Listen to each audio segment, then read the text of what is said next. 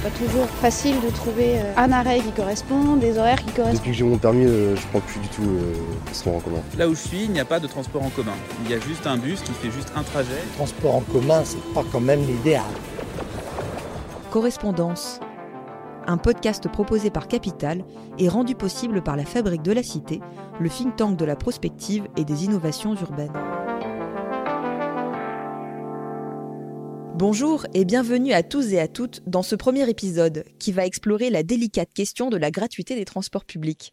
Celle-ci revient régulièrement sur le devant de la scène, en particulier dans les grandes métropoles françaises. En effet, face au problème croissant de la congestion urbaine, les municipalités cherchent de nouvelles solutions pour continuer d'encourager les citoyens à privilégier les transports en commun plutôt que la voiture individuelle. En moyenne, les Français réalisent trois déplacements par jour en semaine, pendant une heure, soit 181 millions de déplacements quotidiens. Selon la même enquête, 63% des déplacements se font en voiture, contre 23% à pied et seulement 9% en transport en commun. Il y a donc une belle marge de manœuvre pour encourager les automobilistes à se reporter vers les transports collectifs. Parmi les possibles solutions, celle de la gratuité totale d'un ou des réseaux de transport collectif est régulièrement évoquée, parfois testée. Elle peut avoir plusieurs objets. Convaincre les citadins d'abandonner la voiture au profit du train, du bus, du tram ou du métro, voire parfois tenter de leur donner envie de revenir au centre plutôt qu'en périphérie. Face à cette proposition éminemment politique, la question se pose alors est-ce réellement possible dans nos villes? Et une fois appliquée, permet-elle vraiment d'atteindre les objectifs fixés? Est-elle soutenable et efficace sur le long terme? Pour comprendre et disséquer ce sujet, nous avons demandé à deux experts de nous rejoindre. Bonjour messieurs, bienvenue dans ce premier épisode. Tout d'abord, puis-je vous demander de vous présenter à nos auditeurs en quelques mots? Alors Yves Crozet, je suis économiste, euh, professeur émérite à Sciences Po Lyon, membre du laboratoire Aménagement, Économie, Transport. Oui, Jean Coldefi, j'ai un passé une trentaine d'années, je suis ingénieur, un passé une trentaine d'années dans la mobilité en France et à l'étranger, en Europe essentiellement, et je suis directeur du programme Mobilité 3.0 de l'association ATEC ITS France. Alors nous l'avons vu à l'instant, la question de la gratuité des transports, pour tous, revient régulièrement sur la table. Ma première question est donc, est-ce que c'est techniquement possible, par exemple sur une métropole comme la région parisienne ou la région lyonnaise d'ailleurs? Oui, on peut dire que c'est techniquement possible parce qu'on peut toujours trouver l'argent qui est nécessaire. La région parisienne, c'est un produit intérieur brut de 700 milliards d'euros. Si on voulait faire la gratuité, il faudrait trouver 3 milliards d'euros par an. Disons que ce n'est pas impossible. Le problème, c'est que la question n'est pas technique. La question, elle est, elle est symbolique, puisque parler de gratuité n'apporte pas des solutions. Parler de gratuité permet surtout de faire le buzz. Et le principe du buzz, c'est que plus c'est gros, plus c'est disruptif et plus ça crée des croyances. Et donc, autour de la gratuité, vous avez aujourd'hui des débats croyances contre croyances. Vous avez les, les fans de la gratuité qui pensent que ça va tout résoudre. Et puis, ceux qui sont plus réalistes et qui pensent que même si on l'a fait, c'est pas une solution très pertinente. La vraie question qu'il faut se poser, c'est est-ce que la gratuité va faire baisser le trafic routier? Et alors, au vu des expériences passées, on peut quand même en douter. Et derrière, ça supposerait que les gens ne prennent pas euh, les transports en commun pour une question de coût. La réalité montre que c'est tout à fait inexact. Aujourd'hui, on n'a pas un problème de demande, on a un problème d'offre. C'est si aujourd'hui il y a autant de voitures qui rentrent dans les agglomérations, c'est parce que vous avez une masse très importante de gens qui travaillent dans les agglomérations sans y habiter pour des tas de raisons, la multiplication du coût du logement, euh, l'accroissement euh, euh, des emplois dans les métropoles. Et tout ça fait qu'on a une masse considérable de gens qui travaillent sans habiter dans les métropoles. Je vais vous donner un exemple. Sur Lyon, on a 210 000 personnes qui effectivement habitent en dehors de la métropole de Lyon et qui travaillent tous les jours. L'offre de transport en commun, donc transport express régionaux, les TER, elle est totalement saturée aux heures de pointe et elle ne peut accueillir que 36 000 personnes. 36 000 versus 210 000. Voilà, vous avez 180 000 voitures qui rentrent tous les jours, rien que pour euh, aller travailler sur la métropole de Lyon. Et ça, c'est pas la gratuité qui va le résoudre. On a un vrai problème de manque d'offres. Les habitants, les Français, demandent de l'offre et de la qualité de service sur, sur les transports en commun. Ils ne demandent pas la gratuité. C'est vraiment, comme l'a dit Yves Crozet, c'est un truc qui ressort toujours à six mois des élections. C'est un coup, effectivement, pour faire du buzz pour des politiciens à quelques mois des échéances électorales. On se pose la question du financement euh, tout de suite sur ce type de mesure. Est-ce que euh, on pourrait réfléchir à comment on pourrait financer cette, mesure euh, Vous parliez de, 3 milliards d'euros, ce qui n'est au niveau de la région parisienne, c'est loin d'être négligeable évidemment. Alors, 3 milliards d'euros sur la région parisienne, je vais prendre le cas de Lyon, ça représenterait 250 millions d'euros sur l'agglomération de Lyon par an, et à offre constante. Parce que quand vous faites la gratuité, vous mettez euh, les piétons et les cyclistes dans les bus, et donc ceux-ci sont les métros, les tramways, ceux-ci sont totalement saturés. En général, il faut augmenter l'offre. Donc vous avez un double effet. Vous perdez les recettes, et en plus, il faut que vous augmentiez les dépenses pour avoir un, niveau de service à peu près cohérent et, et respectable. Donc vous creusez vraiment votre trou.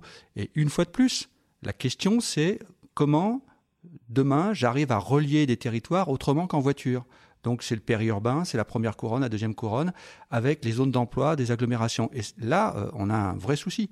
Une fois de plus, c'est un problème d'offre aujourd'hui, ce n'est pas un problème de demande.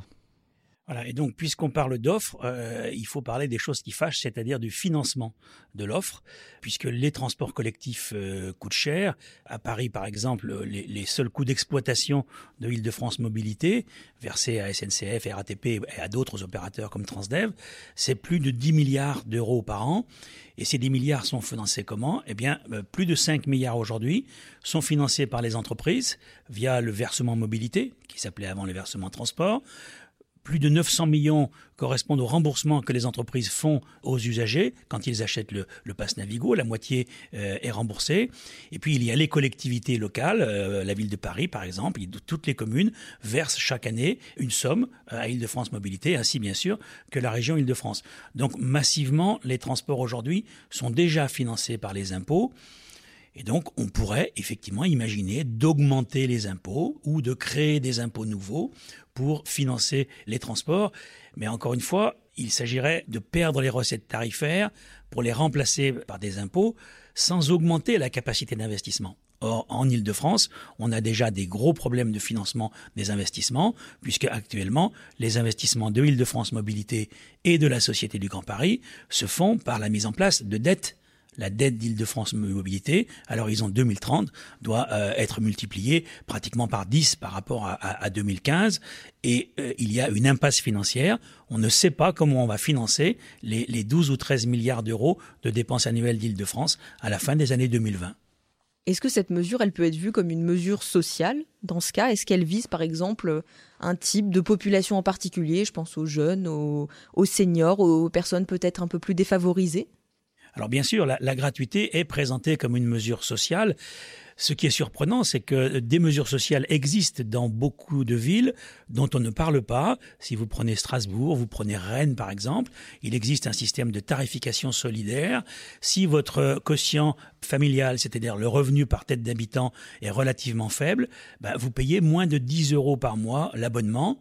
Et si votre revenu est beaucoup plus élevé, eh bien, ça peut monter jusqu'à 50 ou voire 60 euros euh, l'abonnement mensuel. Ça, c'est une mesure sociale de tarification solidaire qui évite le fait d'avoir la gratuité également pour les plus riches. Or, ce qui se passe dans les métropoles, Lyon, Paris, c'est que les transports en commun ne sont plus uniquement utilisés par les captifs et les personnes sans ressources, mais ils sont utilisés de plus en plus par des cadres, des cadres supérieurs, des personnes qui peuvent tout à fait payer leur contribution au transport collectif. En Ile-de-France, on a déjà 350 000 personnes qui bénéficient de la gratuité et vous en avez 700 000 de plus qui ont une réduction de 75% de l'abonnement. Donc il y a les tarifications solidaires, comme l'a rappelé Yves Crozet. Donc ces systèmes-là existent déjà le paradoxe, effectivement, c'est qu'on présente ça comme une mesure sociale. Comme les transports en commun sont aujourd'hui essentiellement situés au centre des grandes villes, où les prix du logement sont forts, vous avez une part de cadres très importante, et ce sont d'ailleurs eux qui prennent le plus les transports en commun, parce que les usines, elles, sont mal desservies par les transports en commun. Donc on leur fait un beau cadeau à ces gens-là, et je ne vois pas très bien où est euh, l'égalité sociale. Quand vous faites la gratuité pour les petits Parisiens et que vous ne le faites pas pour ceux de Seine-Saint-Denis, je comprend pas bien le message que l'on envoie à, la population. Donc euh, l'égalité, oui, mais c'est pas du tout équitable. Donc en fait, la gratuité, d'une part, c'est inéquitable d'un point de vue social, et du point de vue territorial, ça ne vous donne pas les moyens de combler le manque d'offres qui existe aujourd'hui pour relier les territoires.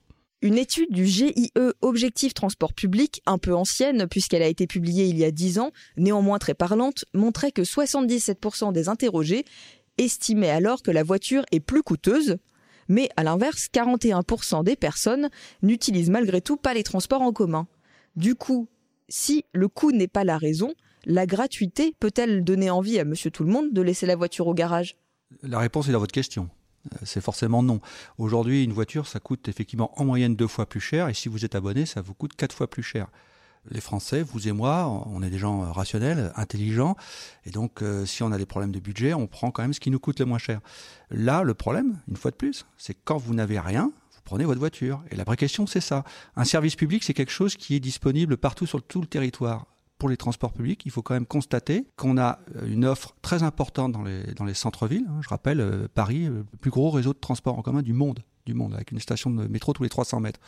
Vous allez à Lyon, on a aussi une offre très importante qui fait que la moitié des kilomètres parcourus sur Lyon se fait en transport en commun. Vous passez le périphérique, vous êtes à 80% des kilomètres parcourus fait en voiture, la moyenne nationale. Donc, pour caricaturer, vous passez le périphérique de Lyon, c'est comme si vous étiez dans l'Ardèche en termes d'usage et des mobilités. Parce qu'il n'y a pas d'offres.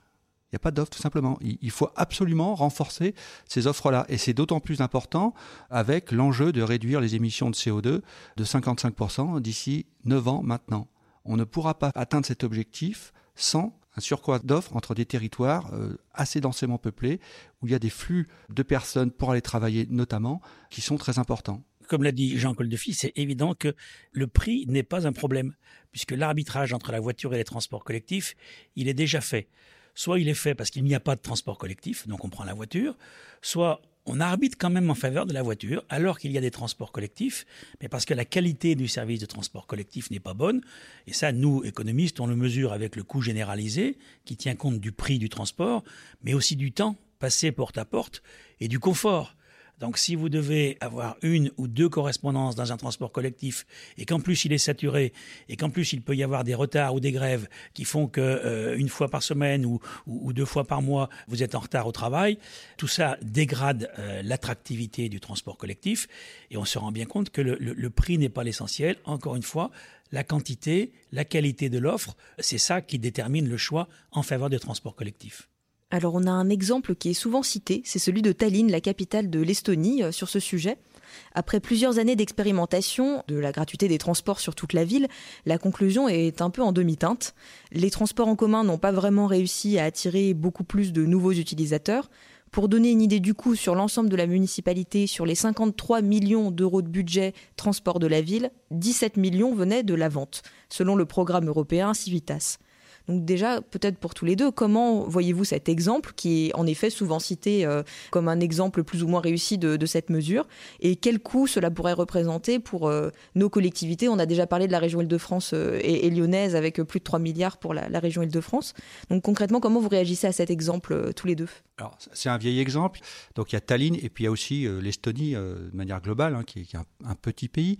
il y a un rapport très récent de la Cour des comptes estonienne qui vient de paraître et qui montre qu'en fait, euh, il n'y a pas du tout eu l'effet escompté. Les navetteurs prennent pas plus les transports en commun qu'avant. La part des transports en commun a même légèrement baissé à l'échelle du pays, de deux points. Ce rapport est assez sévère il dit que cette mesure a été mise en place sans analyser les besoins des gens qui se déplacent et qu'elle a fait augmenter effectivement euh, les coûts de la mobilité de manière très importante, x2 en deux ans, et qu'il y a une augmentation prévue de 50% dans les deux ans à venir, et il ne voit pas comment ce dispositif peut être pérenne. Ce qu'il ne faut pas oublier, effectivement, c'est que quand euh, vous rendez les transports publics gratuits, vous mettez les piétons et les vélos et les cyclistes dans les transports publics. Et donc ça, c'est pas bon. C'est pas bon parce que ça les sature, et puis ça appelle un gaspillage. Je pense qu'il faut aussi avoir ça en tête. Déjà aujourd'hui en France avec l'abonnement, c'est-à-dire que vous prenez le transport public une fois ou 100 fois, ça vous coûte le même prix, et donc ça incite à surconsommer. C'est comme si vous payiez un forfait pour l'eau ou l'électricité à 100 euros par mois. Je pense qu'on aurait d'énormes gaspillages. C'est pour ça que sur des ressources rares, et euh, le transport en commun comme l'espace public est une ressource rare en ville, il faut mettre un prix aux choses pour éviter de les gaspiller. C'est aussi simple que cela. L'exemple de Tallinn est intéressant parce que vous citiez en introduction le fait que c'était des choix politiques.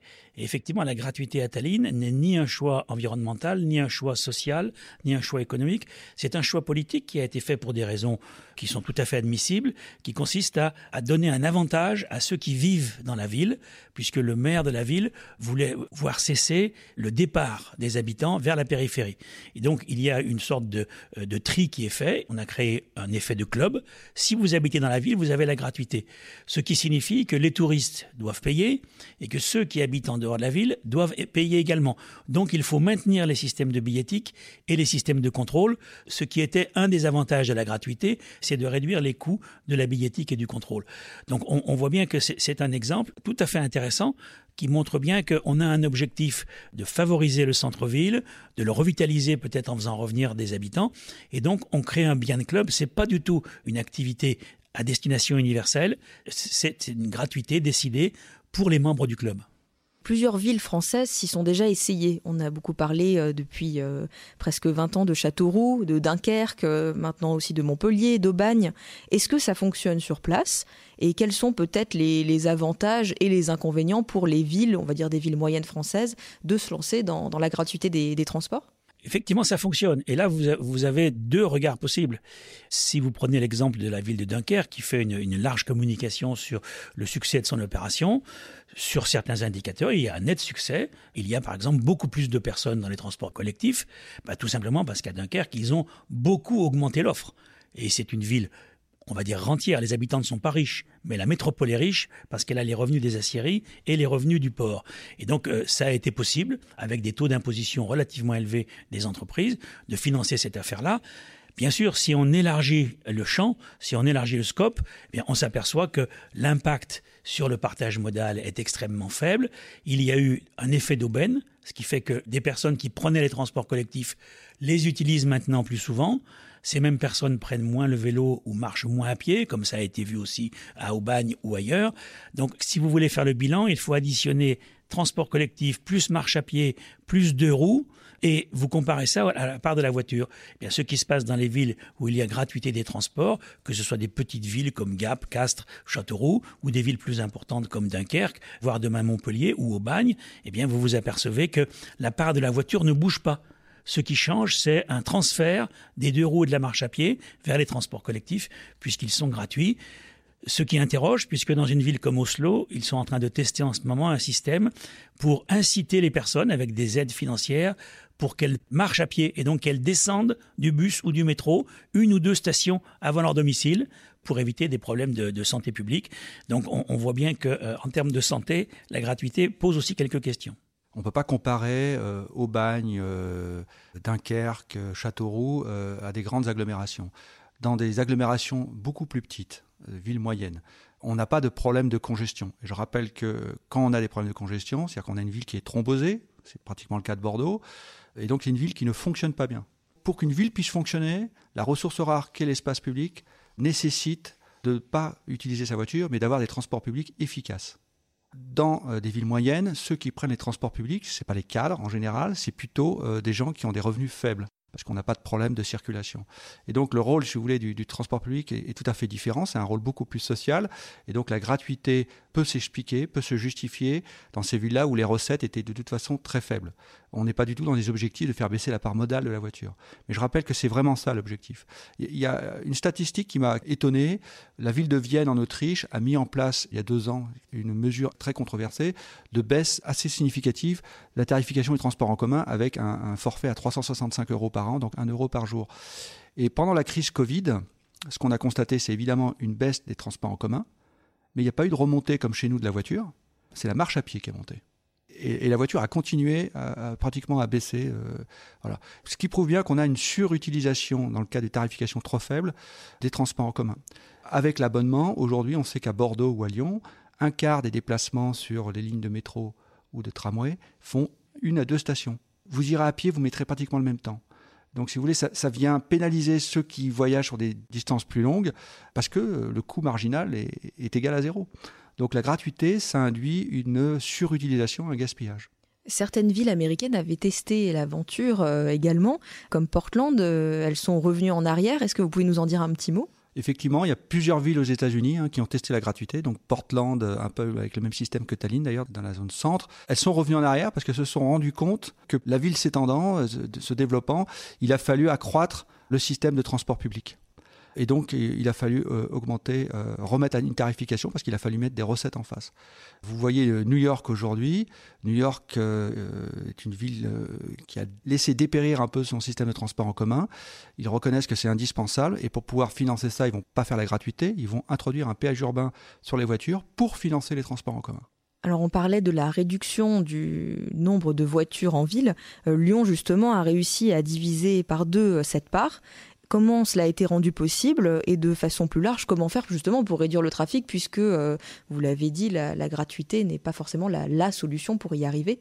Sur Lyon, effectivement, le trafic routier euh, et la part modale a été divisé par deux en 20 ans par une politique constante, quelles que soient euh, les majorités et les élus en place, de développement d'une offre de transport en commun très importante, hein, plus d'un milliard d'euros investis sur chaque mandat, donc c'est-à-dire plus de 150 millions d'euros par an, en surface essentiellement, mais pas que, mais en surface avec des tramways.